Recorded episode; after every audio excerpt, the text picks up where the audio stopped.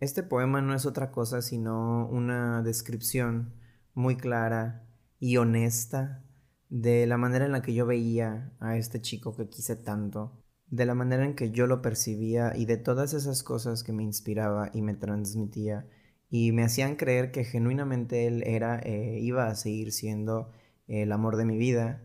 y aunque ya no lo es más, creo que ha sido uno de los poemas que he escrito con más amor, con más valentía y también con más entereza porque lo escribí justamente en el momento en el que lo estaba perdiendo.